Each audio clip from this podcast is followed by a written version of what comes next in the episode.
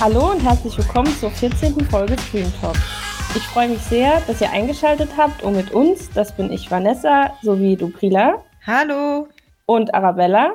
Hi. Dabei zuzuhören, wie wir über aktuelle Film- und Serienneustart sprechen. Als ich über unsere heutige Auswahl nachgedacht habe, ist mir aufgefallen, dass so unterschiedlich die Storys sein mögen, alle haben sie Hauptcharaktere, die versuchen, in ihrer Welt nach ihren Möglichkeiten für ihre Mitmenschen gut zu sein und Gutes zu tun oder zumindest nichts Schlechtes.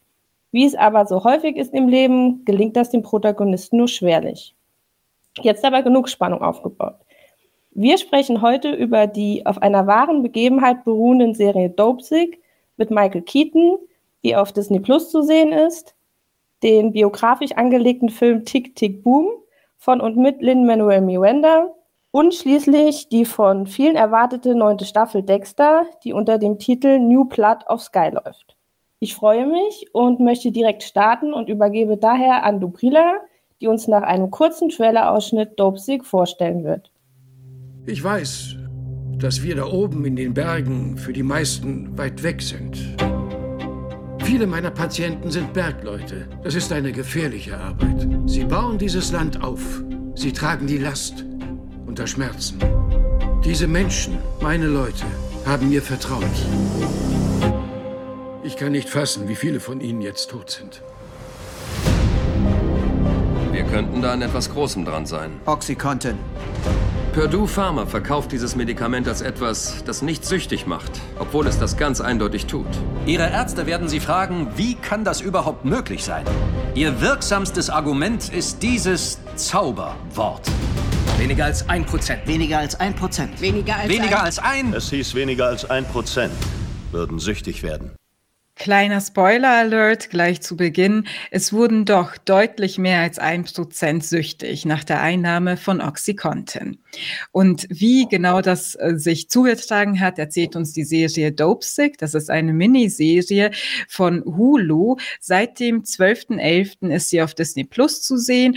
Und in acht Episoden erzählt sie, wie das Schmerzmittel Oxycontin vom Pharmakonzern Purdue Pharma auf den Markt gebracht wurde und welche verheerenden Folgen die aggressive und auch irreführende Vermarktung dieses Medikaments hatte. Nämlich vor allem die Opioid-Epidemie in den USA, die natürlich nicht nur auf Oxycontin, sondern auch andere Opioide zurückzuführen ist. Die Vorlage für Dopesick lieferte das Sachbuch Dopesick, wie Ärzte und die Pharmaindustrie uns süchtig machen, von der Journalistin Beth Macy. Und der Showrunner dieser Serie ist Danny Strong. Kleiner Fun Fact zu Danny Strong. Er war früher vor allem als Schauspieler tätig und spielte den etwas dümmlichen Jonathan in der Serie Buffy im Bann der Dämonen. Inzwischen ist er aber vor allem Drehbuchautor und Regisseur und kreiert häufig Filme auf Grundlage von politischen Sachbüchern. Die Serie Dopesick beginnt 1986 mit der Milliardärsfamilie Sackler, denen Purdue Pharma gehört. Und diese Familie sorgt sich damals um äh, zahlreich auslaufende Patente, die sie ein wenig ärmer machen würden. Und äh, deswegen muss dringend ein neuer Verkaufsschlager her. Darum kümmert sich äh, Richard Sackler, der gespielt wird von Michael Stuhlberg und von einem neuen Opioid träumt, das er auf den Markt bringen wird. Und dann erzählt Dopesick wirklich in mehreren Zeitebenen, wie das Ganze vonstatten ging mit dieser Markteinführung von Oxycontin. 1995 kam es auf den Markt und ab 1996 ging wirklich dieser sehr aggressive Vertrieb äh, dieses Medikaments los. Und äh, Dopesick zeigt das am Beispiel eines äh, Arztes, Dr. Samuel Phoenix, gespielt von Michael Keaton, der der in dem kleinen Örtchen Finch Creek in Virginia arbeitet, das vor allem vom Bergbau lebt. Dr. Samuel Phoenix wird vom Vertriebler Billy Cutler, gespielt von Will Poulter, aufgesucht, der ihm eben Oxycontin anbietet und sagt, was für bahnbrechende Erfolge in der Schmerzbehandlung damit erzielt werden könnten und der auch immer wieder darauf eingeht, was ihm selbst beim Vertriebsseminar beigebracht wurde. Weniger als ein Prozent der Leute Leute würden äh, süchtig werden. Und ganz entscheidend, äh, es gibt eine Zulassung vom FDA. Das ist äh, quasi die äh, Behörde, die staatliche Behörde für Lebensmittel und Medikamentensicherheit in den USA. Eine andere Zeitebene findet aber ab 2004 statt und da bemühen sich die beiden Anwälte Rick Mountcastle, gespielt von Peter Sarsgaard, und Randy Ramsire, gespielt von John Hugenecker, den ich vorher gar nicht kannte, aber großartig fand. Und die beiden bereiten eine große Klage gegen Purdue Pharma wegen irreführender Vermarktung vor. Dabei hilft ihnen die DEA-Agentin Bridget Mayer, gespielt von Rosario Dawson. Und äh, man kann eben mitverfolgen, wie sie eben ermitteln, wie, wie sie versuchen, auch einen Whistleblower zu finden, wie sie wirklich aber auch von Aktenbergen begraben werden und wirklich jahrelang brauchen, um diesen Fall auf die Beine zu stellen.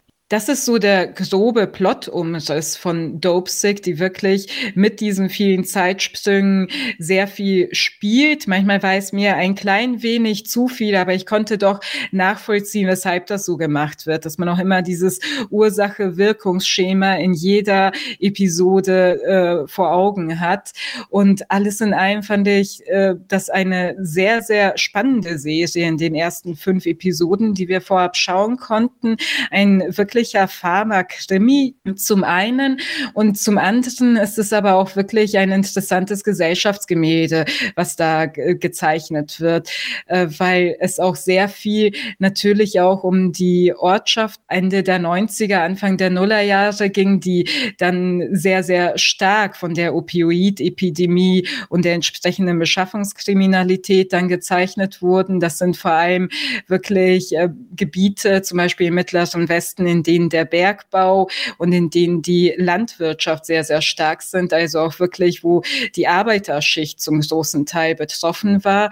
Und es gibt äh, eine Menge zu sagen zu dieser Serie. Es ist ein für mich spannendes Serienerlebnis gewesen, aber es ist auch eins wirklich, das einen ein bisschen fassungslos und vielleicht auch äh, wütend zurücklässt. Also das ist mein erster Eindruck. Wie hat euch Dopesick gefallen? Um es vorwegzunehmen, mir hat die Serie sehr gut gefallen. Ähm, ich muss aber sagen, dass ich anfangs gar nicht so wahnsinnig viel Lust auf die Serie hatte, weil das äh, Thema Opioidkrise grundsätzlich spannend ist. Es ist ein sehr heikles, es ist ein Trauma in der US-amerikanischen Gesellschaft, auch eins, was erst allmählich aufgearbeitet wird, aber sich schon sehr stark in der Popkultur niederschlägt. Ich habe bei dem Anlass auch mal drüber nachgedacht, wo es mir eigentlich zum ersten Mal begegnet ist. Mir kam dann von Ocean Wong, äh, auf Erden sind wir kurz grandios, da spielt das eine Rolle. Und meistens ist es sehr emotional erzählt. Klar, das hat seine absolute Berechtigung. Es ist ein sehr emotional aufgeladenes Thema, aber ich hatte dann die Sorge, dass die Serie dem nicht allzu viel Neues hinzuzufügen hat. Und ich glaube, für mich ist die Serie deswegen so gelungen, weil sie den richtigen Ansatz gewählt hat. Wie du schon geschildert hast, Dubrila, erzählt sie eben sehr genau nach, wie es zu dieser Krise kam und welche verschiedenen Kräfte es gab, die von Anfang an daran beteiligt waren, ähm, dieses Mittel, auch wenn die Erkenntnisse kamen, beziehungsweise von Anfang an eigentlich klar war, dass es nicht so wirkt wie versprochen, sondern dass es eben süchtig macht und dass die Wirkung ähm, nachlässt und man die Dosis immer wieder steigern muss und immer wieder neue ähm, Ideen aufgebracht hat, um das trotzdem weiter zu rechtfertigen. Es gibt dann einmal diesen tollen Begriff Breakthrough Pain, also wie man dann mhm. erklärt, warum es den Leuten irgendwie dreckig geht. Ja, die müssen halt eine höhere Dosis nehmen, was so perfide ist. Und es ist aber sehr gut erklärt. Es ist sehr gut äh, nacherzählt und ähm, was ich vorhin meinte mit emotional aufgeladen, ist es dennoch. Also ich finde, der Serie gelingt das eben beides zu zeigen. Wir haben einmal diese Komponente und auf der anderen Seite sehen wir sehr viele Schicksale, beziehungsweise einige Schicksale und die sehr detailreich dargestellt und nachvollziehbar, wie diese Spirale nach unten durch dieses Schmerzmittel ausgelöst wird. Ähm, mir persönlich hat da die Geschichte von Betsy am besten gefallen, mit der eigentlich die Serie auch beginnt. Und was du auch schon gesagt hast, mir gefallen hat, was, was du als äh, Gesellschaftsgemälde bezeichnet hast, ist, dass wir da wieder, also zumindest für mich, was mir noch nicht oft in der Serienwelt begegnet ist, ich weiß, es gibt es öfter und auch in sehr namhaften Serien, aber dass wir dieses Milieu gezeigt bekommen, was wir auch in Film Hillbilly Elegy gezeigt bekommen haben, nur auf eine etwas differenziertere Art und Weise. Also ich habe den Eindruck, diese Gegend kommt nie besonders gut weg im Film. nee. vielleicht hat das auch seine Gründe. Ähm, es kam mir etwas differenzierter vor, die Menschen etwas liebenswürdiger, ähm, trotz allem, auch vor allem wegen des angesprochenen Arztes. Und mir hat das insgesamt deswegen sehr gut gefallen. Also vor allem diese Vermischung eben von emotionaler Komponente und in Anführungsstrichen sachlicher Ebene, auf der man einfach erzählt, wie es so weit kommen konnte und wie perfide da die Pharmaindustrie manchmal sein kann.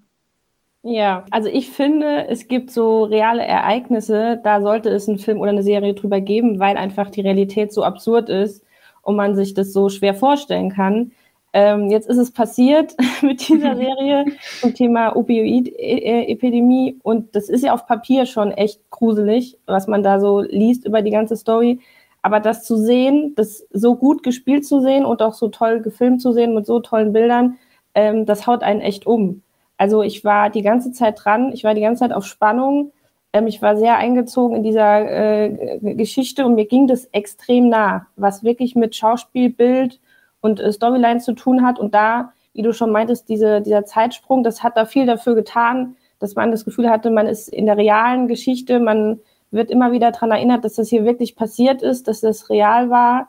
Und umso absurder ist es, wie böse und wie ähm, ja, krank Menschen sind, wenn es um Geld und wenn es um Macht und wenn es um das Gefühl geht, anderen was beweisen zu müssen, äh, was man da alles in Kauf nimmt. Ähm, ich fand es ganz toll. Also ich fand, ich kann jetzt gar keinen Michael Keaton natürlich im Besonderen, aber ich fand wirklich alle Rollen toll besetzt äh, und will das auf jeden Fall weiter gucken, auch wenn ich sagen muss, dass es mich wirklich äh, sehr berührt und sehr angegriffen hat, dass Menschen äh, sowas auf die Beine stellen können.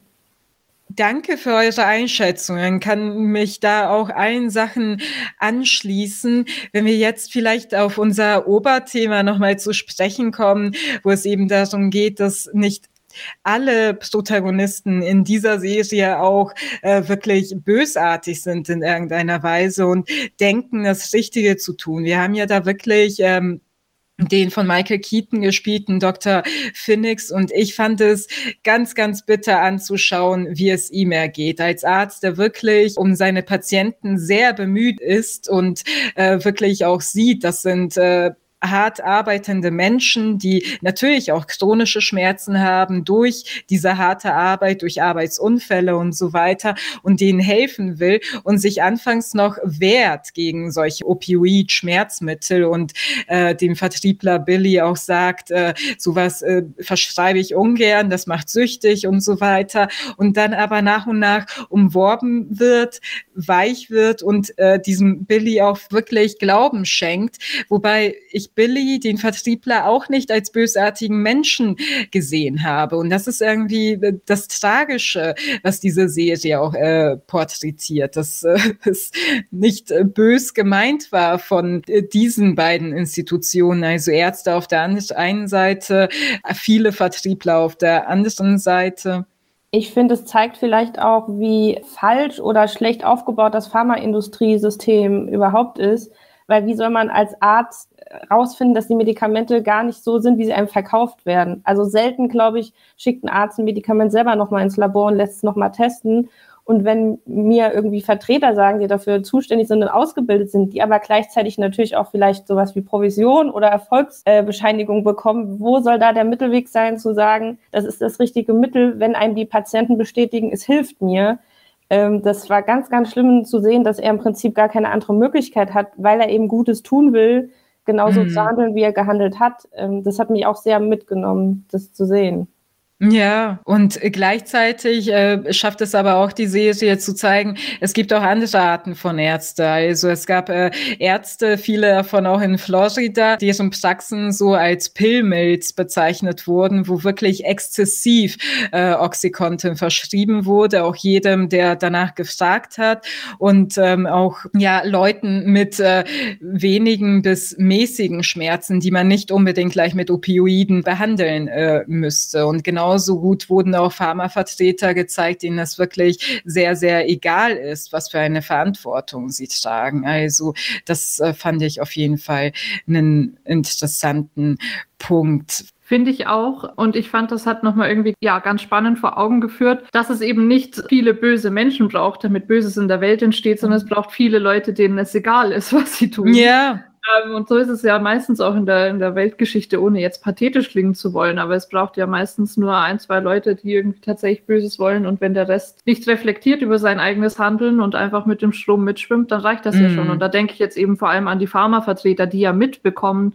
wenn sie ständig neue Briefings bekommen, wie ähm, mit neu aufgetretenen Problemen umgegangen werden soll, mm. schon sich im Klaren sind, dass damit etwas nicht stimmen kann, aber es ist nun mal ihre Arbeit und dahinter mm. geht man nicht als Argument und dann reicht das aus. Und sind halt Teil der Tragödie oder des Problems ja. letztlich. Ja, das war wirklich schrecklich mit anzusehen.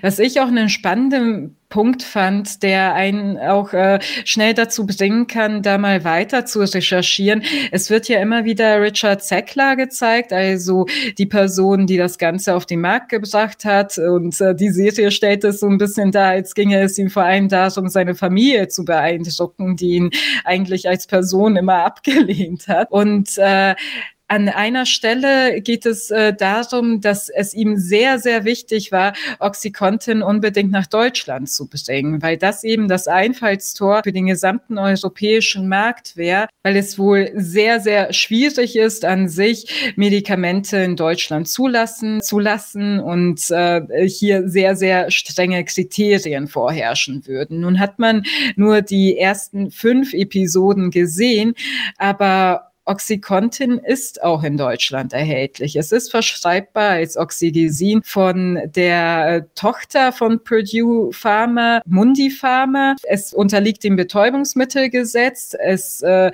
wird auch wirklich nur für starke bis stärkste Schmerzen verschrieben. Dazu gehören vor allem Tumorschmerzen.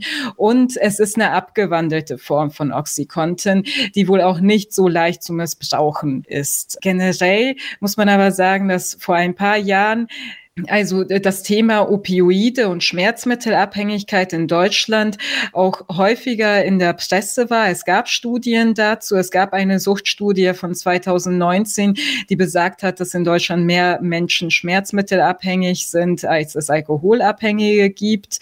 Und äh, dieses Thema ist in den letzten Jahren, also finde ich, vor allem auch wegen Covid und Corona sehr in den Hintergrund geraten. Zum einen natürlich, weil wir gerade alle mit äh, anderen Sachen beschäftigt sind und anderes in den Vordergrund tritt. Aber ich habe auch so die Vermutung oder Befürchtung, dass man gerade vielleicht auch nicht unbedingt Dinge in die Presse bringen will, die ein unschönes Licht auf die Pharmaindustrie werfen würden. Schade, dass du die Statistik am Schluss noch gebracht hast, weil ich dachte tatsächlich, ich kann diesen Satz highlighten, der in der Serie vorkam, den ich irgendwie sehr schön fand, ähm, als es ihm nicht direkt gelang, Oxycontin nach Deutschland zu bringen, hat ihn jemand aus seiner Gefolgschaft beruhigt und meinte, ähm, man müsste sowieso den unterschiedlichen kulturellen Hintergrund der Deutschen beachten. Ähm, die würden nämlich glauben, dass Leiden etwas ist, was zum Heilungsprozess dazugehört und sowieso mm. nicht so viele Schmerzmittel werfen.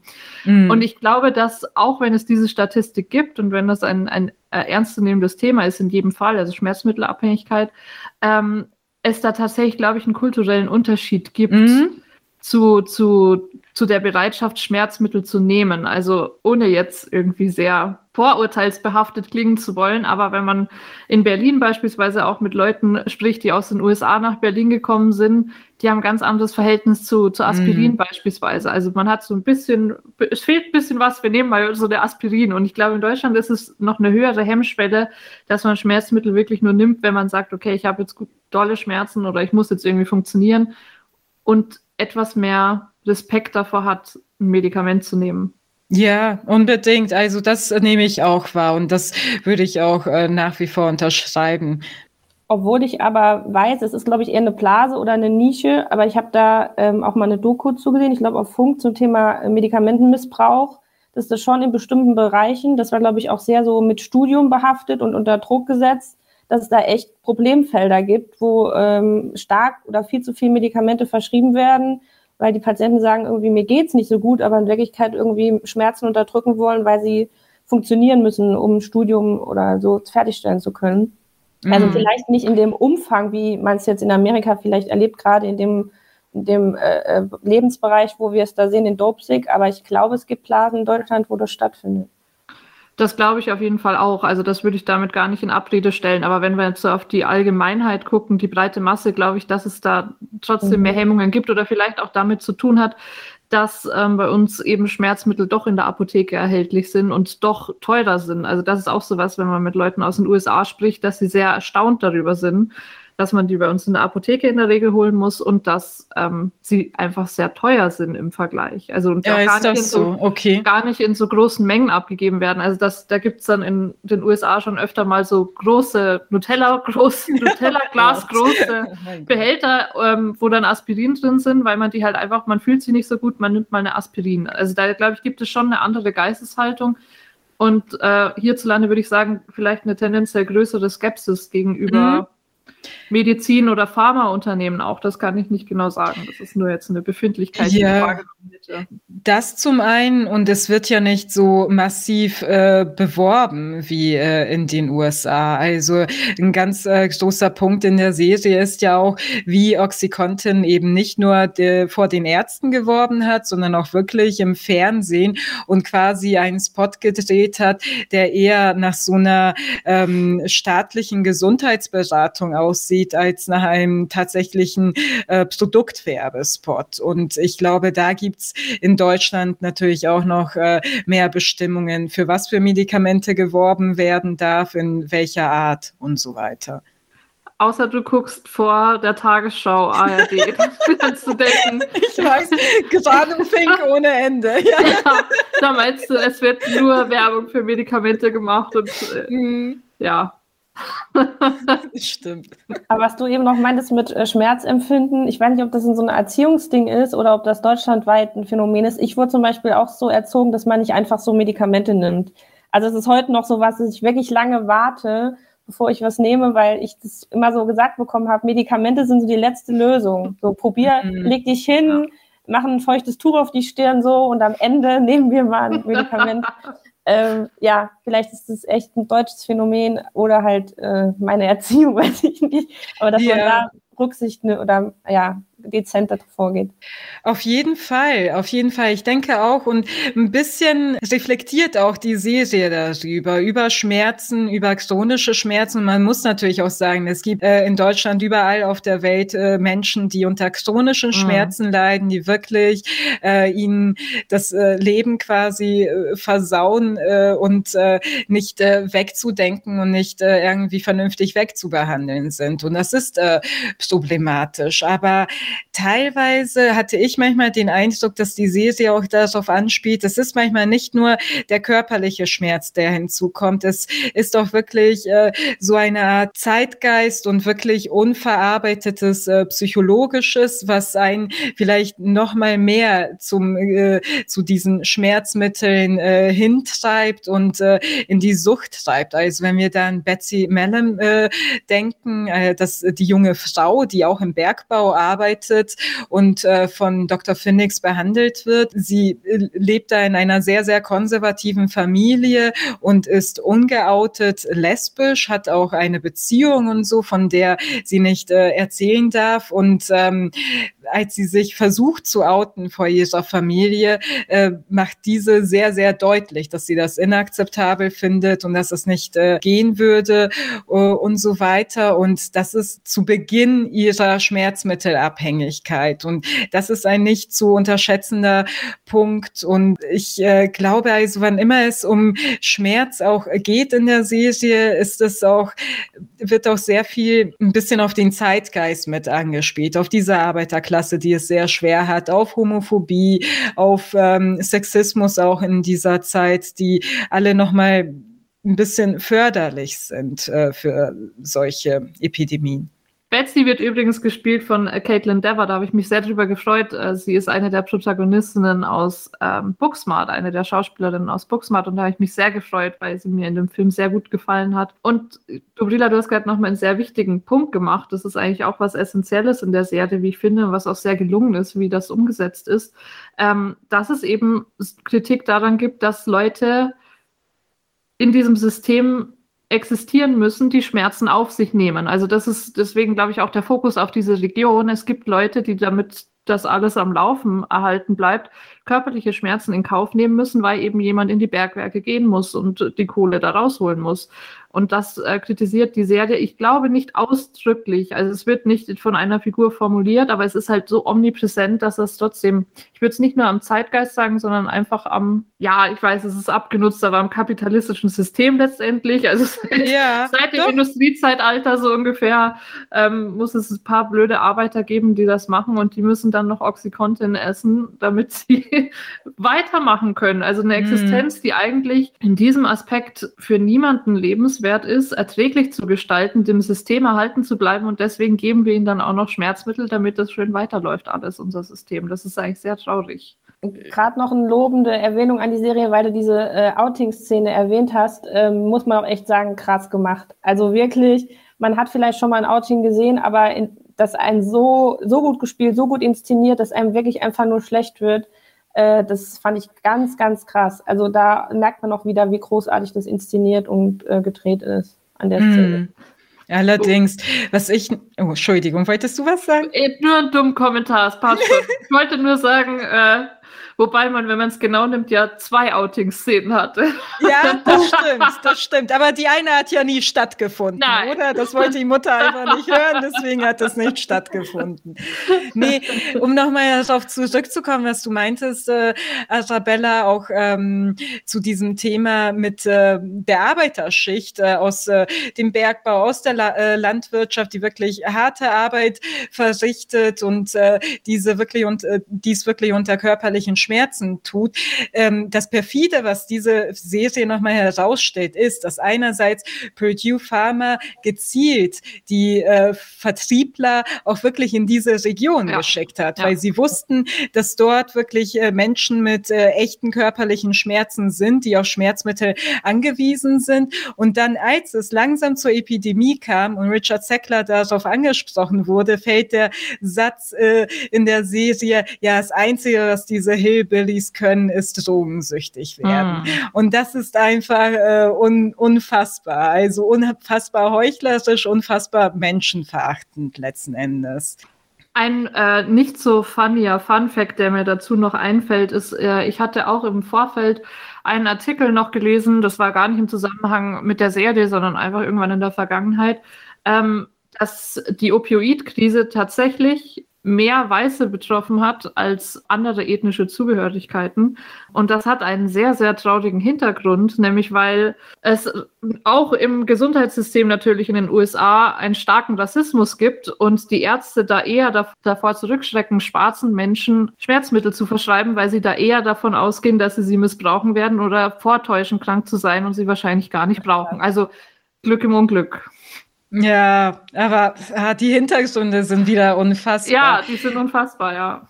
Was vielleicht auch ein wenig zu kurz kommt in dieser Serie. Also es gibt eine Szene, ähm, die das schon aufgreift, aber ansonsten wird die Opioid-Epidemie als vor allem eine Krankheit der Arbeiterschicht äh, dargestellt. Aber man muss auch wirklich sagen, wenn man sich nicht nur mit Oxycontin, sondern auch anderen beschäftigt, dass es häufig auch heißt, das hat äh, irgendwann auch die gesamte Mittelschicht erreicht. Also dass es da auch sehr, sehr viele Süchtige, Suchttote gibt und inzwischen ist es ja auch so weit in den USA gekommen, dass man Oxycontin nicht mehr so einfach äh, erhält und dass viele dieser Suchtkranken, die auch keinen vernünftigen Entzug angeboten bekommen haben, zu Heroin äh, gegriffen mhm. haben.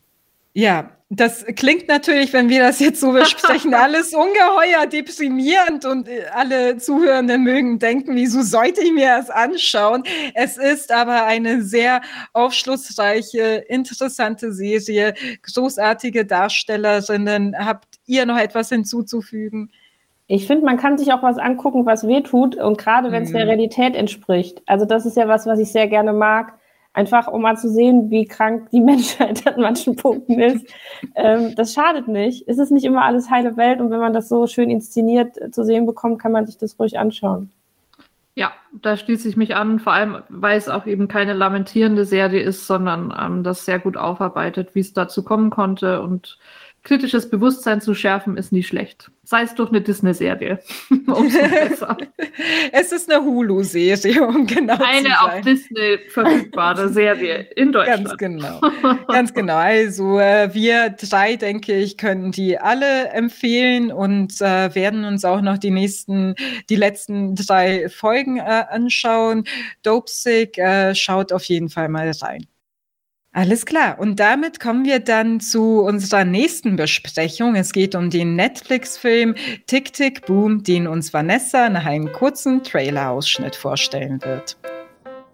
Hallo. Hi. Willkommen. Ich bin Jonathan Larson. Ich bin 29 Jahre alt und arbeite im Moondance Diner. Die Rechnung. Sekunde, Moment. Ob Sie einen Tisch reservieren können? Nein, wir, wir, wir sind ein Diner. Ich habe ein selbstgeschriebenes Rockmusical. Hey, Wunderkind. Ich habe die letzten acht Jahre meines Lebens damit verbracht, es zu schreiben. Er schafft es raus. Du wirst reich und berühmt. Und umzuschreiben. Hattest du einen Durchbruch? Oh, ich bin so nah dran. Und umzuschreiben. Darf ich ihn hören? Schon in ganz naher Zukunft. Acht Jahre! Und die Zeit verrinnt weiter. Tick, tick. Du musst dich fragen, ist dein Antrieb in dieser Situation Angst oder Liebe? Angst. Selbstverständlich Angst. 1994 wurde das vielen bekannte Musical Rent aus der Feder von Jonathan Larson am Broadway uraufgeführt. Es ist eine Geschichte über eine Gruppe junger Bohemians aus New York, die ihren Platz im Leben zwischen Arbeit, Selbstverwirklichung und auch Krankheit wie zum Beispiel AIDS suchen. Das Musical wurde, wie wir heute wissen, ein Riesenerfolg. Von 1996 bis 2008 lief es ohne Unterbrechung am Broadway. Es hat einige Tony Awards bekommen sowie den Pulitzerpreis. Hat Musicals revolutioniert. Der Song Seasons of Love ist einer dieser großartigen Ohrwurm-Songs, der es so groß gemacht hat. Die Tragödie dabei ist, dass der Macher Jonathan Larson nichts mehr von seinem großen Erfolg mitbekommen hat. Larson starb am Tag der Premiere von Rent überraschend an einem Aortenaneurysma. 2005 folgte dann der Film zum Musical und nun, 27 Jahre nach der Erstaufführung von Rent, bringt Musical-Ikone Lin-Manuel Miranda nun Tick Tick Boom auf die Bildschirme. Es ist eine Art Vorgeschichte zur Entstehung von Rent, angelehnt an das One-Man-Rock-Monologstück von Larsen, in dem er von seinen Versuchen erzählt, am Broadway Fuß zu fassen. Im Film Tick Tick Boom spielt nun Andrew Garfield unfucking fassbar, wie ich finde, Jonathan Larson. wie dieser Anfang der 90er in einem kleinen Diner arbeitet. Sein Traum ist es, endlich hauptberuflich als Musicalautor arbeiten zu können. Er arbeitet an einem Sci-Fi-Musical namens Superbia. Jetzt, da er kurz vor seinem 30. Geburtstag steht, übermannt ihn dieser Druck, endlich Erfolg zu haben. Dazu kommt, dass seine Freundin Susan sich dazu entschieden hat, ihren Traum als Tänzerin aufzugeben und als Lehrerin zu arbeiten und dafür auch wegzuziehen. Und sein bester Freund Michael, den wir übrigens vielleicht schon aus äh, Boys in the Band kennen, gespielt von Robin de Jesus, ganz toll, wie ich finde, hat sich gegen seinen Traum, Schauspieler zu werden, entschieden und ist nun in die Werbung gegangen und macht dort Karriere. In Tick Tick Boom begleiten wir also Jonathan Larson auf seinem Weg zwischen Traum und Wirklichkeit im New York der 90er Jahre beim Versuch, sein Musical Superbia auf die Bühne zu bringen. Dass dabei immer wieder gesungen und getanzt wird, ist selbstverständlich. Ich bin ja ein Freund davon, mich und meine Kritik gerne einzuordnen. Gerade bei solchen Filmen, die eher ein Nischenpublikum erreichen, finde ich das wichtig. Bei Tick Tick Boom bin ich ein Teil eines solchen Nischenpublikums. Ich finde, Lin-Manuel Miranda, der hier als Produzent, aber als auch äh, Regisseur, es sein Regiedebüt, Verantwortung trägt, ist ein Meisterwerk der Musical-Liebe gelungen. Tick Tick Boom steht für alles, was Musicals so besonders macht. Die Geschichte von Jonathan Larson berührt ein so schon, jetzt ist sie noch großartig besetzt, mit so viel Liebe gespielt und mit tollen Cameo-Rollen belegt. Das Ganze auf dem Bildschirm zu sehen, hat mich sehr berührt. Es ist eben nicht nur ein Film über Jonathan Larson, es ist eine Liebeserklärung an Musicals und an den Wunsch, mit seiner schöpferischen Arbeit der Welt etwas zu hinterlassen. Bevor ich mit euch aber einige sehr interessante und, wie ich finde, wichtige Punkte des Films besprechen möchte, frage ich mich, Wie hat euch der Film gefallen? Ich finde, Tick Tick Boom ist ein sehr süßer und ein sehr liebenswerter Film, was ich gar nicht despektierlich meine, ähm, denn er ist trotzdem auch ein ambitioniertes Projekt, allein schon wegen des außergewöhnlichen Genres, in dem er sich bewegt, nämlich das autobiografische Musical, was ja doch, wie du schon gesagt hast, Vanessa, auf jeden Fall eine Nische ist. Und ich finde, ähm, das Thema, das sich der Film aussucht, also klar, das mit der Biografie dieses Musical-Autors kommt, sehr gelungen umgesetzt. Es geht um jemanden, der unbedingt seinen Traum leben möchte. Das ist ein Thema, das sehr altbekannt ist, das schon tausendmal in verschiedensten Formen in Filmen und Serien erzählt worden ist. Aber ich finde, wie es dieser Film tut, hat doch einen gewissen Neuigkeitswert. Denn es ist hier kein Genie, das nur noch auf seine Entdeckung wartet, sondern es ist jemand, der bei seinem täglichen Hadern zu sehen ist, äh, der sich eben mit einem Dayjob über Wasser halten muss. Und das ist dann auch nicht dieses Erweckungserlebnis am Ende gibt, wo alles toll ist und äh, alles macht rückwirkend Sinn. Ich finde, der Film nimmt einem auch nicht ab zu beurteilen, ob dieses Leben nun ein gelungenes war oder nicht. Ich würde sagen, ja, weil er ist an seinem Traum drangeblieben, aber es war deswegen kein, kein Leben, das ähm, von außen betrachtet sofort Sinn ergibt, sondern eins, das trotzdem mit sehr harten Entbehrungen verbunden war und dass der Film da nicht drüber hinwegschaut und alles ergibt rückwirkend so viel Sinn. Es ist nach wie vor, du hast es ja auch schon gesagt, ähm, wie es für Larsen ausgehen wird, ein sehr tragischer Film trotzdem, der trotzdem äh, sehr positiv gestimmt ist. Und das hat mir gut gefallen, dass diese Positivität neben diesem äh, klaren Blick auf die Entbehrungen funktionieren kann. Ich bin trotzdem etwas weniger euphorisch als du, Vanessa, was glaube ich damit zu tun hat, dass ich mit der Musikkomponente durchaus meine Probleme hatte. Also ich bin selbst auch Musical-Fan tatsächlich, aber ich glaube von einem etwas anderen Schlag an Musicals. Also ich mag vor allem deutsche Musicals sehr gerne und ich habe den Eindruck, dass deutsche Musicals etwas düsterer, etwas schwerer, etwas melancholischer sind als das typische Broadway-Musical, ähm, zumindest wenn man ein paar Beispiele wie das Phantom der Oper rausnimmt. Deswegen war mir diese doch, die Musik ist durchweg heiter, auch wenn es das Thema, das es behandelt, nicht immer ist. Aber es ist trotzdem sehr leichtfüßig und ging für mich teilweise ins etwas Oberflächliche. Deswegen hat mich die Menge an Musik persönlich etwas gestört. Nichtsdestotrotz war es, wie gesagt, ein liebenswerter Film, den ich mir gern angeschaut habe und ähm, den man durchaus empfehlen kann, meiner Meinung nach. Mhm. Mhm. Ich bin, nee, ich äh, finde diesen Film auch ungeheuer empfehlenswert und das kommt jetzt von jemandem, wir hatten schon bei Schmigadun, glaube ich, drüber geredet, die jetzt äh, nicht so ein großer Musical-Fan ist. Ich glaube, ich habe erwähnt, wie sehr ich unter der Les Miserables Verfilmung gelitten habe. Drei Stunden oh. im äh, Kino damals, das war schrecklich. Aber dieser Film hat mir einfach nur Spaß gemacht. Also von Anfang bis zum Ende und vor allem aus den Punkten, die auch schon Arabella angesprochen hat, dass es natürlich um dieses Bohemien- und Künstlerleben in New York geht, aber es nicht in strahlenden Farben gezeichnet wird, sondern es äh, wirklich, also sehr häufig die Frage gestellt wird, wie sinnvoll, wie hart ist auch das Hinarbeiten auf einen künstlerischen Durchbruch, der vielleicht niemals kommen mag. Und das ist äh, ein Thema, das ähm, ja viele auch irgendwie irgendwie eine berühren wird, äh, weil sie, weil sie solche Beispiele kennen, weil sie selbst vielleicht irgendwie versucht haben, sich äh, künstlerisch zu betätigen und es hat äh, sich einfach ähm, irgendwann nicht mehr, nicht mehr sinnvoll angefühlt und man musste irgendwie sein Leben äh, gebacken kriegen, ohne ständig Existenzängste haben zu müssen.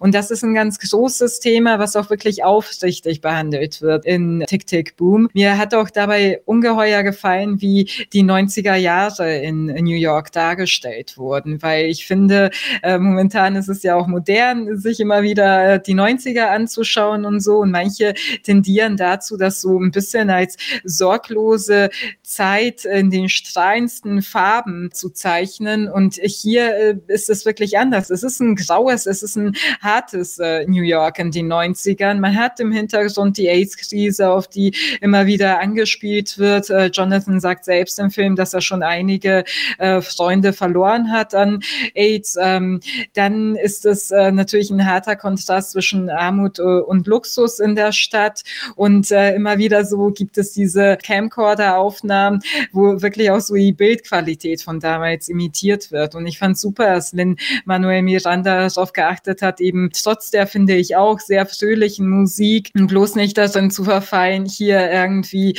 so ein äh, Strahle in New York äh, abzulegen. Das äh, hat mir sehr gut gefallen. Und ja, der Film hat äh, wirklich äh, was Positives äh, bei mir hinterlassen. Es hat äh, wirklich äh, Spaß gemacht, ihn zu schauen, auch in dem Wissen, dass es tragisch ausgehen wird.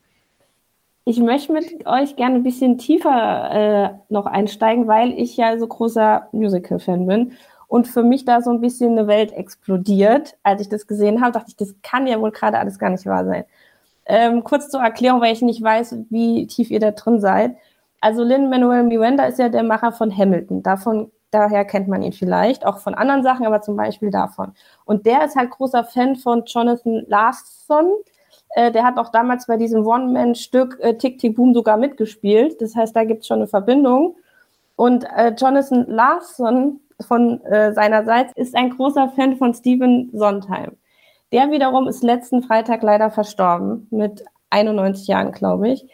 Und da schließt sich jetzt so ein bisschen so ein Kreis. So hart wie es ist, dass dieser Mann gestorben ist. Aber dieser Film Tick Tick Boom bedeutet jetzt den Musical-Fans noch so viel mehr, aus verschiedenen Gründen eine Grund ist, äh, Sondheim wird zwar gespielt in diesem Film, aber seine echte Stimme kommt vor und zwar auf dem AB. Äh, man sieht ja, wie, äh, wie wichtig äh, Jonathan Larson die Meinung von Sondheim ist. Er tritt ja immer wieder auf und er bekommt ja auch sehr positive Kritik von ihm. Und als dieser, als Larson sein Stück dann vorgespielt hat und Sondheim auch vor Ort ist, freut er sich natürlich über Feedback von ihm was aber erst nicht kommt. Dann an seinem 30. Geburtstag ruft dieser ihn an und hinterlässt ihm eine AB-Nachricht. Das ist die Originalstimme von Sondheim, was für mich ehrlich gesagt schon ziemlich cool ist in meiner Welt. Da erzählt er ihm, dass es super ist und dass er bitte weitermachen soll. Und dann haben wir, wie gesagt, Sondheim ist jetzt leider gestorben, aber eine Art Ehrung für ihn, für sein Werk in der Szene im Diner mit, mit dem Song Sunday weil dieser Song stammt von äh, Sondheim aus seinem Film Sunday in the Park with George.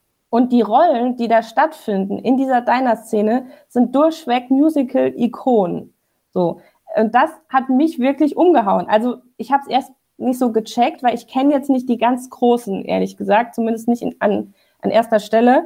Ich bin drüber gestolpert, als ich die Schauspieler von Hamilton entdeckt habe. Da dachte ich schon, Moment, was findet, was ist hier los? Dann steht natürlich Lin-Manuel Miranda selbst am Herd, wo man sich schon ein bisschen drüber freut.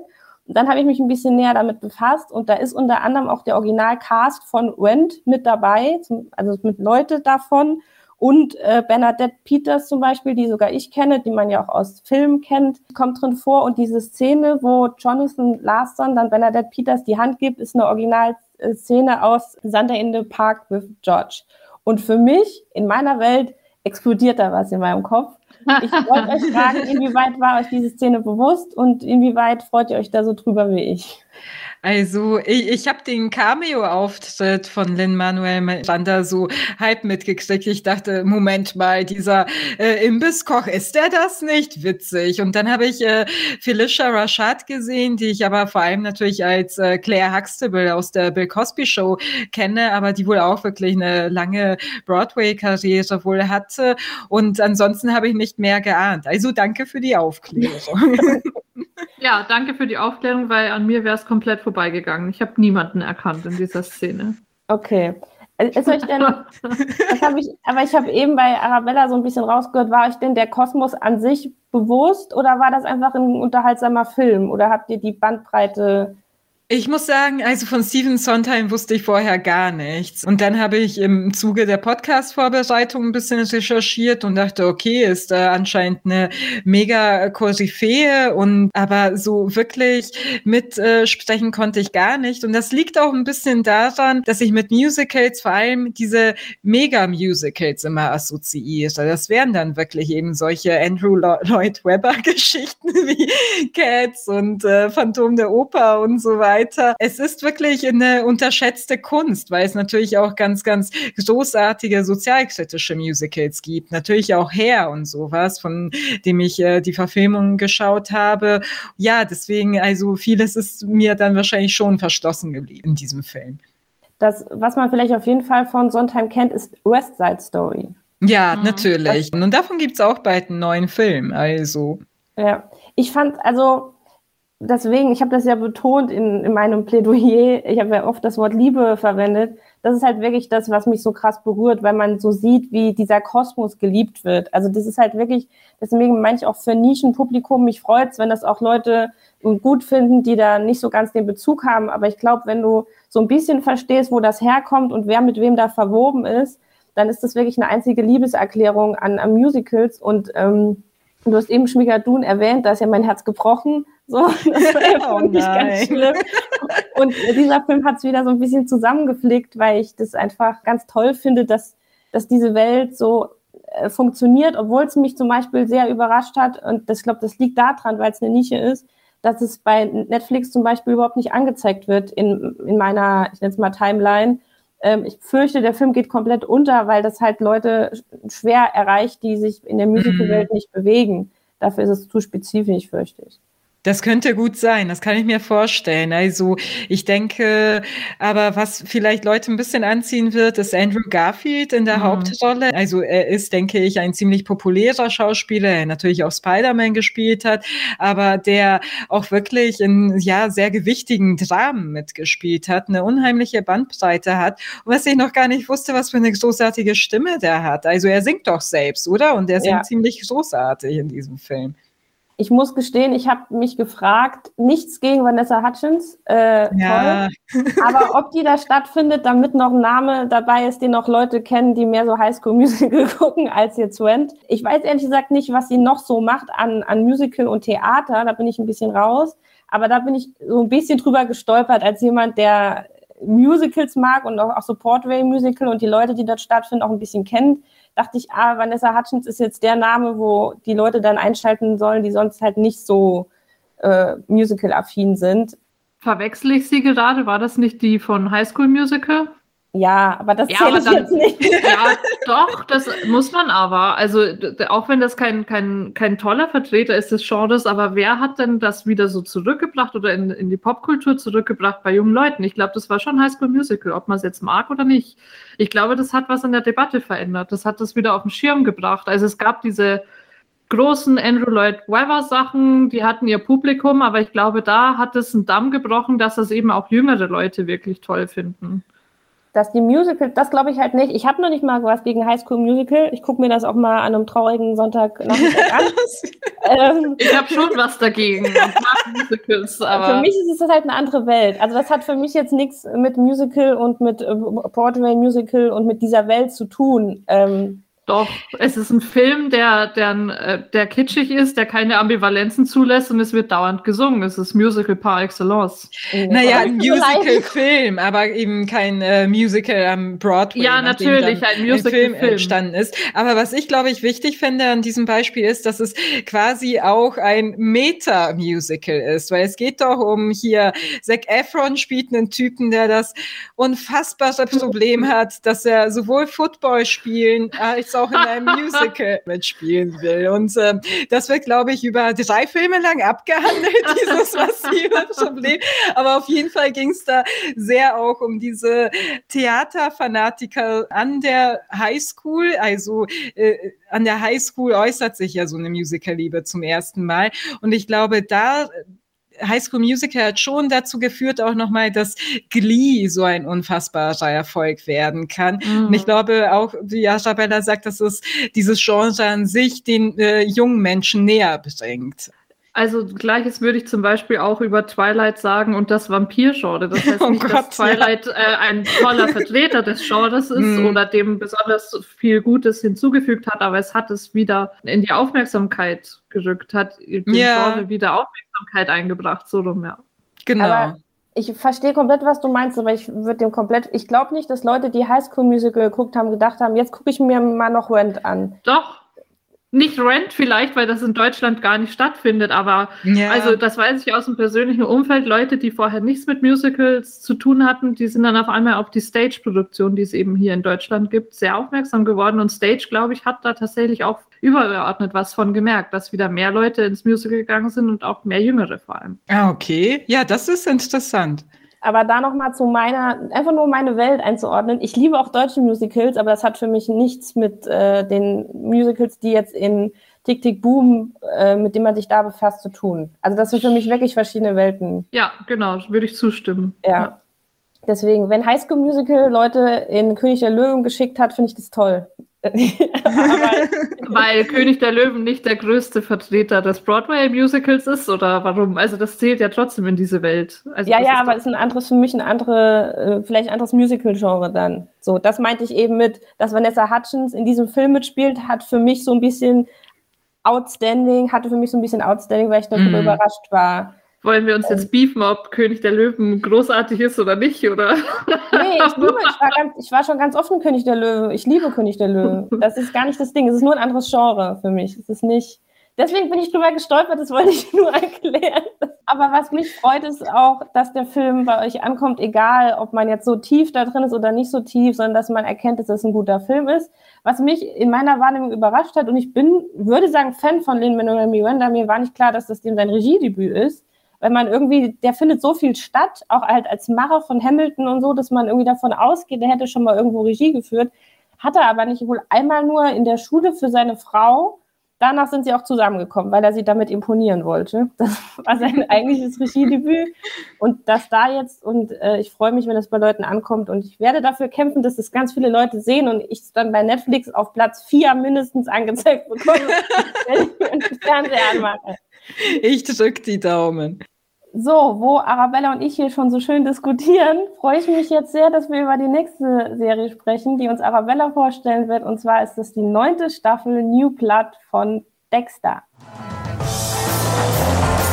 Hey, Mr. Lindsay, Becca, Scott. Go Hawks! This is my life.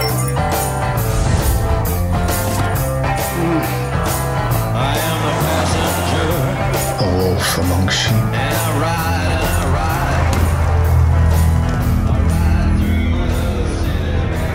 Who's that? Lost kid. No bodies, no pattern. People don't just disappear.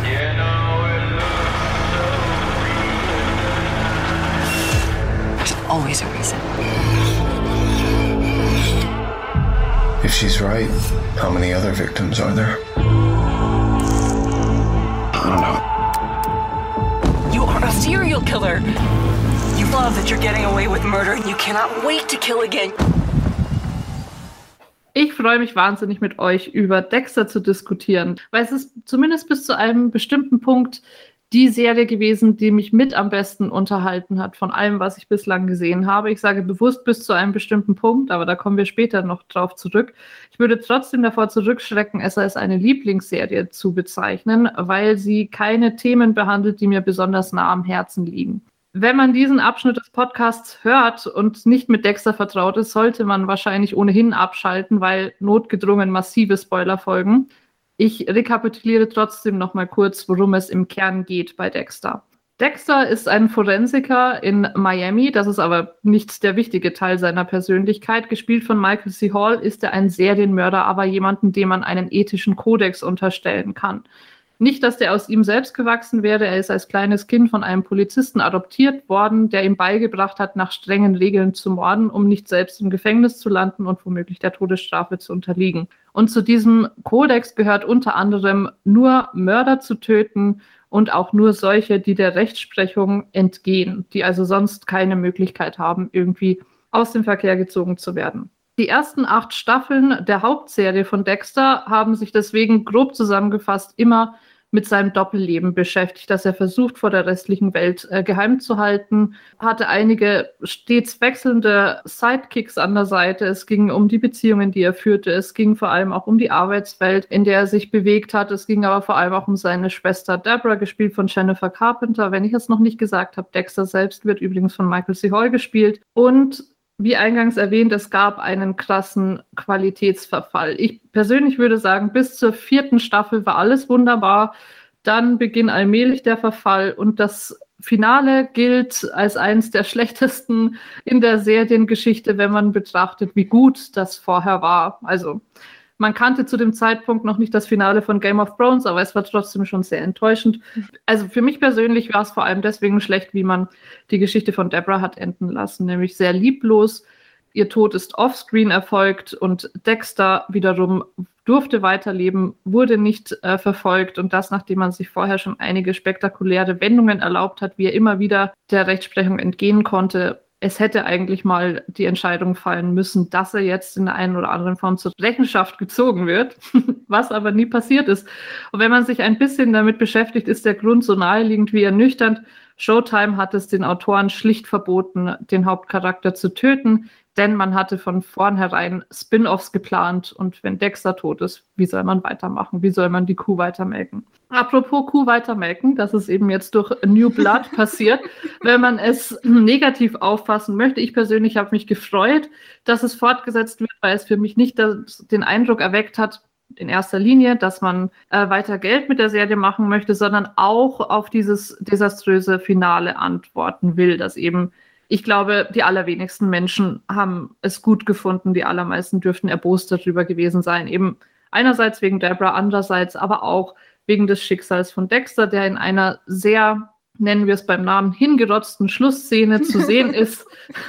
In einem Wald in Oregon mit einem schlecht angeklebten Bart und jetzt ein zurückgezogenes äh, Dasein als Holzfäller fristet. Warum auch nicht? Das hat ja äh, die vorherige Story komplett darauf zugeführt. Ist keine weiteren Fragen. New Blood setzt jetzt also zur Neuauflage an und man könnte zunächst meinen, dass es einfach mit diesem Holzfäller-Dasein weitergeht. Dem ist aber nicht so. Ähm, es sind in der Zwischenzeit zehn Jahre vergangen. Er befindet sich in einem kleinen, verschneiten Städtchen in New York. Er hat äh, den Job und auch den Namen gewechselt. Er arbeitet jetzt in einem kleinen Laden für Jagdzubehör und nennt sich Jimmy Lindsay. Das wohl bemerkenswerteste zu Beginn ist, dass er seit einer Dekade in Abstinenz lebt. Und mit Abstinenz meine ich dann natürlich das Töten. Was er einerseits schafft durch eine strenge Routine, andererseits durch das gute Zureden seiner Schwester. Denn das fand ich sehr toll. Man kann es als Fanservice bezeichnen. Ich habe mich darüber gefreut, dass uns Deborah und mit ihr Jennifer Carpenter ähm, auch in der Fortsetzung erhalten bleiben. Ähm, für mich, also ich persönlich fand das besonders toll, weil Deborah immer eine sehr außergewöhnliche Frauenfigur meiner Meinung nach nach wie vor ist. Jemand, der flucht, jemand, der markig ist, gleichsam liebevoll ist. Bei Dexter geht es nicht so sehr um Nuanciertheit, um Ambivalenz, deswegen möchte ich das jetzt auch nicht überbewerten. Es war immer eine Serie, die gewisse moralische Fragen aufgeworfen hat, aber das auch nicht in der Tiefe oder nicht besonders wirklichkeitsnah trotzdem, ich freue mich, dass Deborah dabei ist. Ähm, und auch ansonsten, es interessiert mich dann, wie es euch dabei ging, hat sich bei mir das eigentümliche Gefühl von Kontinuität eingestellt, was ich nicht erwartet hätte, weil wir ein komplett neues Setting haben, aber eben durch so etwas wie Deborah ist weiterhin mit dabei. Es ist ein komplett neuer Ort. Er ist trotzdem dem Polizeikosmos weiter verbunden, wie es eben damals in Miami war. Jetzt nicht mehr durch seine eigene Tätigkeit, sondern weil er mit einer Polizistin zusammen ist. Und es ist kein großer Spoiler wiederum, wenn man erwähnt, der dunkle Begleiter, der in ihm die Mordlust entfacht, ist weiterhin mit dabei. Und auch sonst gibt es starke Verbindungen zu seinem vermeintlich zurückgelassenen Leben. Auch das spreche ich aus, weil es recht schnell passiert. Harrison, ein Kind, das in der, in der Hauptserie gezeigt wird, kehrt zurück, ist jetzt natürlich auch ein Teenager und was es damit auf sich hat, entblättert sich dann innerhalb dieser ersten vier Episoden, die wir zu sehen bekommen haben, endet aber auch mit einem Punkt, wo man noch nicht allzu viel weiß, wie stark und in welche Richtung er in diese Serie aufgenommen wird. Das ist, wie gesagt, einfach ein weiterer Punkt, äh, der Kontinuität bedeutet und meiner Meinung nach ist es bis jetzt sehr gelungen. Es ist Fanservice wahrscheinlich, aber kein aufdringlicher Fanservice, kein nicht gerechtfertigter. Wie ging es euch mit der Serie, beziehungsweise mit den ersten Episoden, die wir bis jetzt sehen konnten? Ich fand die Serie erstaunlich gut, also unerwartet gut. Ich hätte es nicht gedacht. Ich habe auch eine Vergangenheit mit Dexter. Ich habe äh, damals auch alle Staffeln geschaut und kann bestätigen, dass es wirklich einen Qualitätsverfall gab.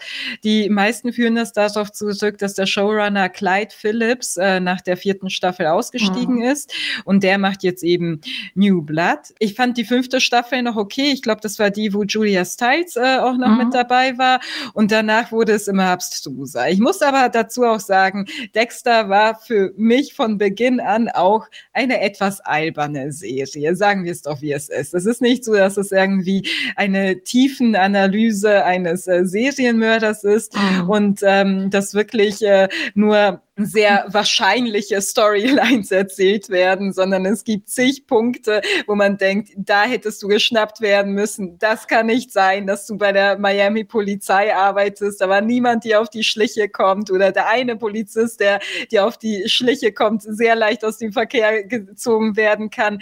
Es war etwas, wo man wirklich dieses äh, Suspension of Disbelief äh, anwenden muss, um mitzuziehen. Aber es äh, ging auch nicht immer darum, dass alles alles super wahrscheinlich äh, rüberzubringen, sondern es ging um eine faszinierende Hauptfigur. Und das haben sie hundertprozentig hingekriegt. Und für mich war eben das Interessanteste, Dexter einfach zuzuhören, denn man hört immer seine inneren Monologe die ganze Zeit und sein Blick auf die in Anführungszeichen normalen Menschen, die also nicht diesen inneren Drang haben zu morden.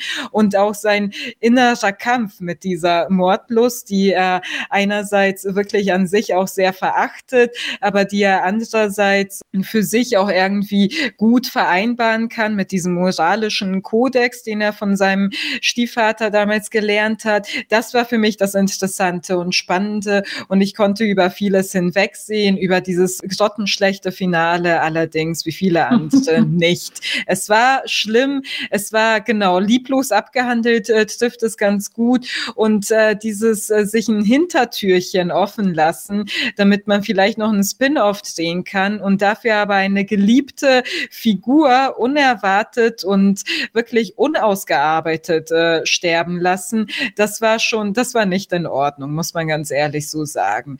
Und äh, bei dieser äh, Dexter New Blood, bei den ersten vier Episoden, war ich überrascht, wie gut man wieder reinkommt. Mhm. Und ich stehe ja total auf diesen Location-Wechsel, um ehrlich zu sein. Ich mochte Miami als ähm, ja, Setting jetzt nie so besonders. Also in den alten Dexter-Staffeln, das war mir zu sonnig, es war mir zu viele Pastellfarben, äh, zu viel Wasser und so weiter. Und mit diesem verschneiten Örtchen Iron Lake äh, kann ich sehr viel mehr anfangen. Und ich mag es, dass äh, neue Schwierigkeiten hinzukommen. Zum einen, dass er nun in einer Kleinstadt lebt. Also wenn er in Mord begeht, ist das sehr viel schwieriger, die Spuren zu verwischen. Mhm. Er ist äh, hinzu noch äh, außer Übung und er ist auch in, noch in einer Beziehung mit einer Polizistin, Angela. Das macht das Ganze nicht einfacher. Und äh, ich äh, fand es äh, sehr mitreißend und habe die ersten vier Episoden sehr, sehr geguckt. Aber es wird alles für mich darauf ankommen, wie sie es diesmal zu Ende bringen. Mhm. Vanessa, wie ging es dir? Bei mir so ein bisschen das Problem, dass ich finde, dass Dexter Staffel 9 mit den vorherigen Staffeln vergleichen lassen muss. So, jetzt habe ich dummerweise für diese Staffel 9 ungefähr bis zur Mitte der fünften früher Dexter geschaut. So, lustigerweise habe ich im Nachhinein jetzt gelesen, dass dieser Showrunner bis zur vier gemacht hat und ich ernsthaft denke, dann hat man das wirklich so krass gemerkt oder ich habe das damals so empfunden, dass mit der vier quasi ein Cut kam und dass es danach bergab ging. Und ich vergleiche jetzt quasi diese Staffel 9 mit dem, was ich bis Mitte 5 ungefähr gesehen habe. Und das ist dann leider für mich eine große Enttäuschung. Ähm, ich finde es total unkreativ, ehrlich gesagt, dass jemand, der sich äh, davon abhalten will, Menschen zu töten, ausgerechnet in einem Waffenladen arbeitet und Menschen äh, Waffen verkauft, ist für mich ein Punkt, wo ich dann denke, ja, okay, wir bauen hier schon mal eine Höhe auf, damit was passieren kann. Natürlich ist er mit einer Polizistin zusammen, damit wieder irgendwie ein bisschen Spannung reinkommt. Ähm, natürlich ist das krasse Pendant zu der Welt vorher, was, was da, das Wetter angeht, was die Welt angeht, in der er lebt, was den Schnee angeht, was die Abgelegenheit angeht. Ich habe mich die ganze Zeit dran gestoßen und gesagt, nee, das ist mir zu gewollt. Also ich weiß nicht, was ich empfunden hätte, wenn das eine komplett eigenständige Serie wäre, diese Staffel. Kann sein, dass es mir dann gefallen hätte, weil ich die Idee grundsätzlich von Dexter gerne mag. Aber ich habe die ganze Zeit nur gedacht, hier wird versucht, was aufzubauen. Du meintest eben die Kuh melken und es war die ganze Zeit bei mir im Kopf. Es wird einfach hier versucht, den Fans nochmal was Gutes mitzugeben und eventuell darauf auch langfristig aufbauen zu können. Aber mich hat es überhaupt nicht abgeholt, leider, im Kontext von der Welt, die wir bisher kennen da muss ich erstmal so noch so fachsimpeln, was den Waffenladen angeht. Dexter mordet ja ausschließlich mit seinem eigenen Messerset, also so Schusswaffen interessieren ihn überhaupt nicht. Das ist ja überhaupt nicht verfänglich für ihn. Ähm, das nur am Rande ich kann verstehen, ich weiß, es gibt auch Messer in diesem Laden, aber das ist nicht das, was hauptsächlich über die Laden Nein, ich möchte mal kurz sagen, was ich damit meine, weil drüber gestolpert bin ich, als er diese, dieses Gewehr ausliefert. Weil da dachte ich, natürlich kommt er jetzt in Kontakt mit Menschen, die vielleicht in gewisser Weise schwierig sind. Ah, hm. ähm, das war mhm. ja so mein Problem. Nicht, dass er selber zur Waffe greift, sondern dass er natürlich direkt irgendwie gekoppelt ist an Menschen, die vielleicht was auch immer töten oder gerne mit Waffen umgehen. Das ist natürlich nicht so schlau für jemand, der sich da eigentlich frei äh, weghalten will. Du meinst jemand, der ihm einen Grund geben könnte, wieder zu morden? Ganz genau. Ja. Okay. Mir kam es nicht so sehr gewollt oder forciert vor. Also mir kam es nicht so vor, als würde man viele ja, es ist es, du hast die Kälte, das ist das krasse Gegenteil. Das könnte man so betrachten, dass man hier bewusst irgendwie was ganz Neues gesucht hat, aber es funktioniert für mich, also fände ich das persönlich nicht schlimm. Und ich glaube, die Serie bewahrt davor, wie ein reiner Versuch, es einfach finanziell weiter auszukosten, zu wirken, dass die Figuren um Dexter herum schon mit einer gewissen Liebe gezeichnet werden. Ich denke jetzt vor allem an die Polizisten, aber auch wie die Kleinstadt gezeigt wird. Es kommt mir nicht wie etwas vor, so wir werfen das mal schnell in die Welt und dann interessieren wir uns eigentlich nur an Dexter und dann schauen wir, dass wir das irgendwie schnell über die Bühne kriegen und fertig. Es wirkt mir schon wie der Versuch, einen neuen Kosmos aufzubauen. Wer weiß, wo, ob er am Ende der Staffel überhaupt noch relevant ist, kann ich nicht sagen. Ich habe nur diese ersten vier Episoden gesehen, aber so genau, wie er bis jetzt aufgetan worden ist, denke ich schon, dass das etwas ist, wo man sich länger bewegen wird und einen sehr genauen Fokus drauf legt, weil also ich, ich spüre die Liebe, ich weiß es nicht, ich kann es glaube ich nicht anders sagen. Also auch bei Michael C. Hall, der ja immer schon äh, wieder zurückkehren wollte zu, zu, der Figur, auch wie er das spielt. Ich fand es wahnsinnig toll, dass wir diesen Off-Text ähm, wieder haben.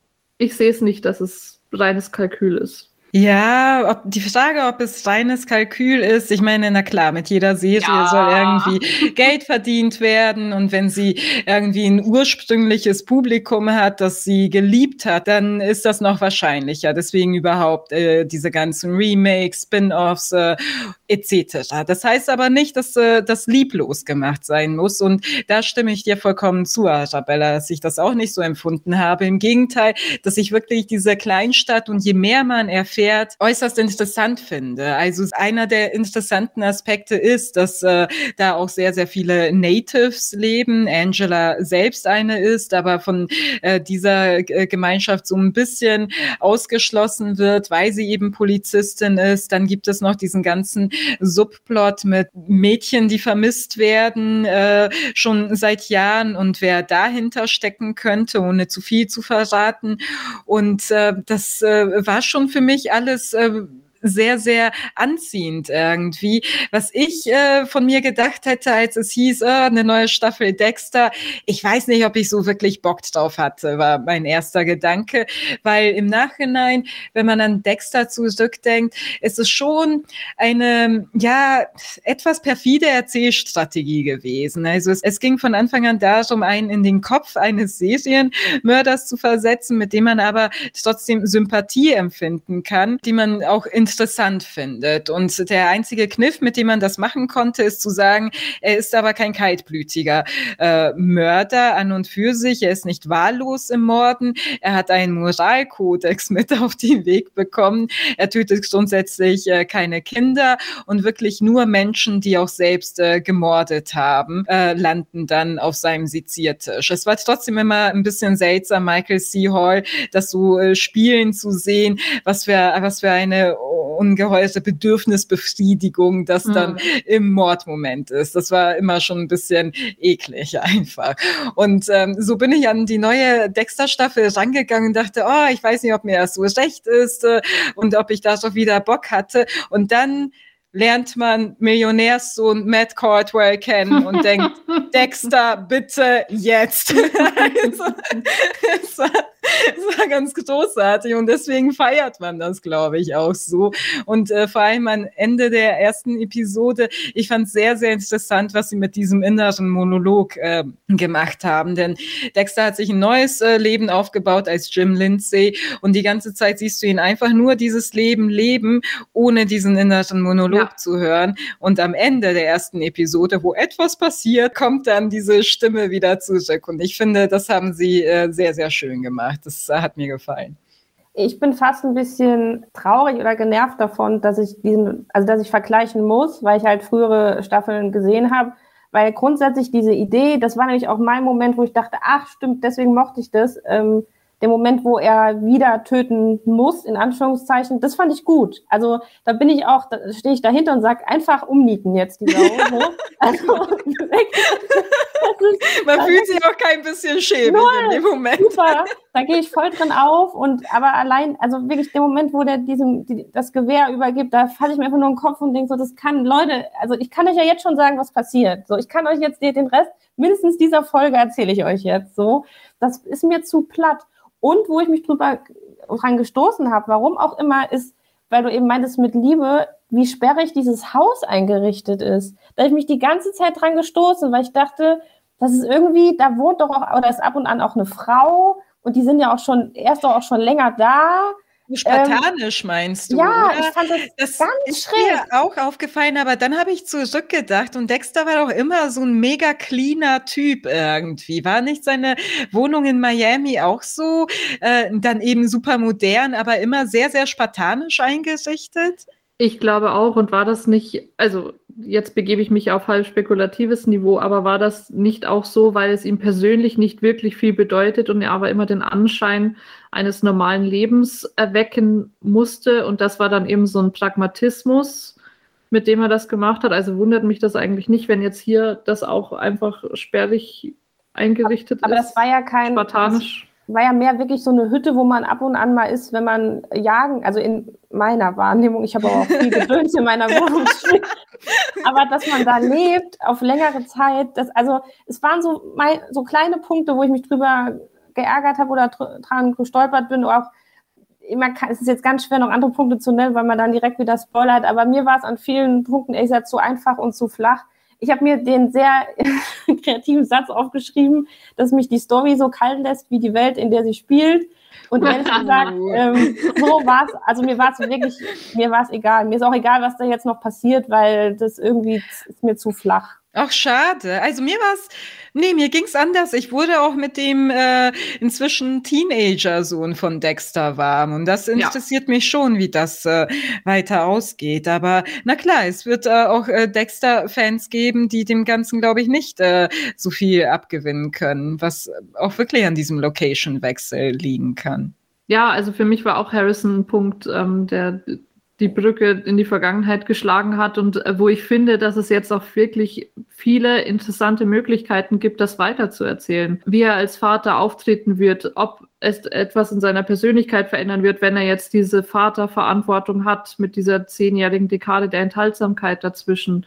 Ja, also ich finde, es eröffnet ganz viele neue Möglichkeiten. Es eröffnet auch die Möglichkeit, grandios zu scheitern. Also ich glaube, man kann mhm. das Thema auch sehr falsch angehen und sehr, sehr pathetisch. Aber erstmal ist es eine Möglichkeit und ich bin gespannt auf den weiteren Verlauf der Staffel. Wenn du sagst, du hast bis zur Hälfte der fünften geguckt, dann kennst du ja Harrison auch schon. Ja, also ich war zumindest nicht überrascht. Ich kann mich, das ist echt schon lange her jetzt. Okay. Ähm, ich, es war jetzt nicht so, dass ich dachte, ah, wo kommt denn dieses Kind jetzt her? Aber irgendwas hat da geklingelt, aber ich kann mich auch nicht mehr an alles erinnern. Ich, nur dieses wohlige Gefühl, dass ich bei dieser Miami-Welt, mhm. und das hat für mich funktioniert, Klar, wohlig ist es jetzt in der Kälte natürlich schwierig aufzubauen, aber ich habe mich nicht abgeholt gefühlt, weil, wie gesagt, diese Rolle ist genau mein Ding. So, irgendwie äh, dieses, er will was Gutes tun, aber er kann nicht, aus verschiedenen Gründen und dann bringt er Menschen um, die es verdient haben, holt mich voll ab, aber ist dann irgendwann flöten gegangen, da habe ich auch nicht mehr weitergeschaut und hat mich jetzt auch leider nicht mehr eingefangen. Was einem vielleicht ein bisschen fehlt, so ging es mir zwischendurch, ist seine, ist seine Arbeit als Forensiker. Eigentlich hat man ihm dabei auch immer sehr gern zugeschaut, wie er diese ganzen Blutspritzer analysiert, wie er das zusammenfügt und so weiter. Und hier ähm, hat er sich sein neues Leben, da ist diese Arbeit ganz außen vor und es ist äh, ja dann auch wirklich ein bisschen neuerer Dexter, mit dem man zu tun hat, äh, mit dem man vielleicht auch deswegen nicht ganz so warm wird wie früher. Wobei die Forensik ja trotzdem gleich wieder eine Rolle gespielt hat. Also ich mhm. bin wirklich gespannt, wo die Staffel hingeht, weil ich glaube, das ist auch eine Momentaufnahme. Ich habe vorhin gesagt, diese Kleinstadt wird mit sehr viel Liebe zum Detail erzählt. Deswegen hoffe ich, dass man noch etwas drin verharrt. Oder es wäre nur logisch, dass man noch etwas drin verharrt. Ich könnte mir aber auch vorstellen, dass sich die Dinge schnell wieder ändern. Also mm. ich finde, der Ansatz ist da, dieses Finale wieder auszubügeln. Ähm, und ich freue mich, es weiter zu gucken. Ich habe irgendwo mal gelesen, das ist jetzt eigentlich als äh, eine einmalige Sache angedacht. Nur diese Miniserie, diese eine Staffel und danach geht's nicht weiter. Aber ich habe so ein bisschen die Befürchtung oder Ahnung, dass es, wenn es wirklich gut läuft, bis zum Ende sich äh, sie das doch wieder weiterspinnen, oder? Ja, also genau, ich habe das auch als ähm, Eventserie, wird es mittlerweile mm. genannt. Zuerst war es eindeutig äh, Miniserie, jetzt ist schon etwas, finde ich, schleierhafter eine Eventserie, was auch immer das heißt. Das könnte ein einmaliges Event sein oder der Auftakt von etwas Neuem. Ähm, ich glaube, wie du sagst, das wird man beurteilen, wie die Fans das aufnehmen. Vielleicht hat man das auch vorsichtig äh, kommuniziert, um eben nicht gleich den Eindruck zu erwecken, dass jetzt nochmal von den Toten aufzuwecken und es könnte womöglich missglücken, aber wenn man dann feststellt, dass es das nicht tut, eben doch wieder fortsetzen. Also da würde ja eigentlich nichts dagegen sprechen, es weiterlaufen zu lassen, von Showtimes Sicht aus. Vanessa, wirst du trotzdem weitergucken oder hat sie das jetzt schon vergelt, die vier Episoden? Ich sag mal so, wenn ich ganz viel Zeit hätte, ich eventuell weiterschauen. Leider, und da geht es euch ja nicht anders, gucken wir ja relativ viele Sachen oder müssen auch stellenweise relativ viele Sachen gucken. Und da wird Dexter definitiv bei mir hinten überfallen. Das weiß ich schon. Ähm, wenn ich Zeit hätte, würde ich vielleicht mal gucken, weil gerade wie ihr auch schon meintet mit dem Kind und so, das sind so ein, zwei Punkte, wo ich jetzt nicht total abgeneigt bin zu erfahren, was passiert. Wird aber, kann ich garantieren, aus Zeitgründen nicht äh, funktionieren. Und da werde ich dann wahrscheinlich andere Serien neu anfangen oder weiter gucken, die noch auf der Liste stehen, wo ich hier schon behauptet habe, natürlich schaue ich die weiter und ich habe sie nie weitergeschaut. ich weiß, ich kenne das. das ist, ja. ja. kann ich, ich verstehen. Nein. Ja, ich glaube, dich muss ich nicht fragen, Dubrila. Wir sind uns ich, einig. Ich gucke weiter. Also wird noch eine Weile dauern, bis äh, wir dann auch die fünfte Episode zu Gesicht bekommen, glaube ich. Aber ich brauche einen Abschluss. Und ich will einen vernünftigen Abschluss diesmal. Und ich bin gespannt, was sie daraus machen. Ja. Sehr gut. Ich glaube, damit ist alles zu Dexter gesagt. Ich freue mich, dass wir darüber diskutiert haben und die Serie zumindest in Teilen bei uns gut angekommen ist. Ja, dann ist sie auch schon wieder vorbei, unsere 14. Folge Stream Talk. Vielen Dank fürs Zuhören. Ich hatte sehr viel Spaß. Ich hoffe, Arabella und Duprila auch. Ja. ja. Sollte euch das jetzt auch so gegangen sein, dann teilt es doch gerne zum Beispiel über unsere Social Media Kanäle mit. Teilt es uns mit, teilt es euren Freunden mit, die vielleicht auch Lust haben, mal einzuschalten. Die Links dazu findet ihr in den Show Notes. Und wenn ihr uns nichts zu sagen habt, aber uns trotzdem folgen wollt, dann würden wir uns auch sehr freuen. Danke, Duprila und Arabella und bis zur nächsten Folge. Tschüss. Ciao.